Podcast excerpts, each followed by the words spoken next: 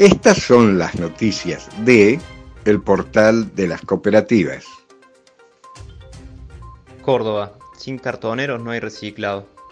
Recicladores cordobeses compartieron un plenario regional con sus pares de San Juan, Mendoza y La Pampa en el marco de los encuentros de la Federación Argentina de Cartoneros, Carreros y Recicladores de UTEP en todo el país.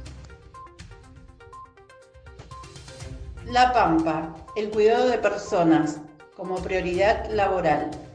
Con este ideal se conformó en 2015 una cooperativa de trabajo en Santa Rosa, que ya tiene dos filiales y nuclea a muchas socias jefas de hogar con larga trayectoria en cuidados y asistencia.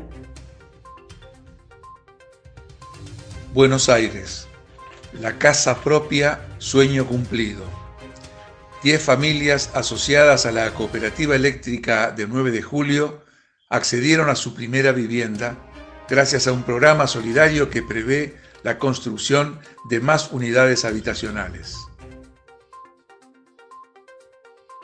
Chubut. Asistirán a productores por efecto de plaga y temporal de nieve se concretó la primera reunión del Comité de Emergencias Agropecuaria para tratar la situación planteada por la plaga túcura y el temporal de nieve. Por ambas situaciones, alrededor de 230 productores ya solicitaron asistencia.